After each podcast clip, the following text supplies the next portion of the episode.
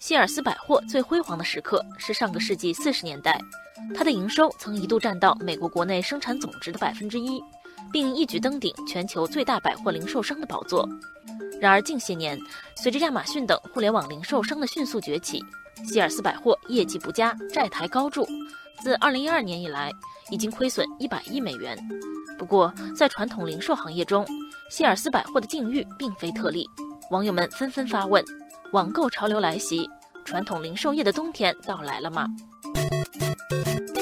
网友阿拉斯加说，目前传统零售业遇到了前所未有的挑战。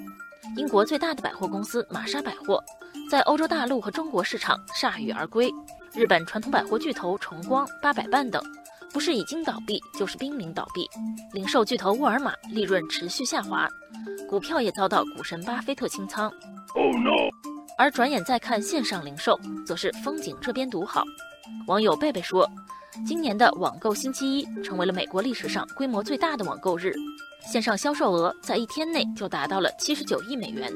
不过，与中国网购狂欢节的规模相比，这个数字就有些不值一提。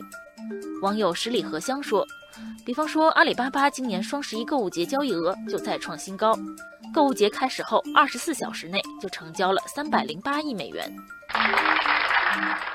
那么，随着网络购物日渐兴盛，传统零售业路在何方？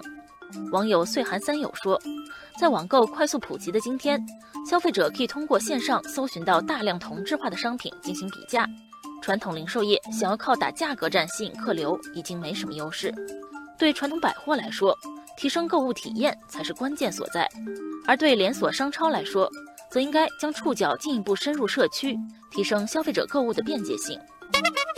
网友蓝星则建议，传统零售商需要以用户为核心，对运营模式进行重新设计，包括组织、流程、系统、人力等，而并非简单的对原有模式进行嫁接或移植。同时，还应整合供应链，加速全渠道布局，是线上和线下销售渠道互为补充。在这方面，盒马等新零售商家已经有了一定的探索。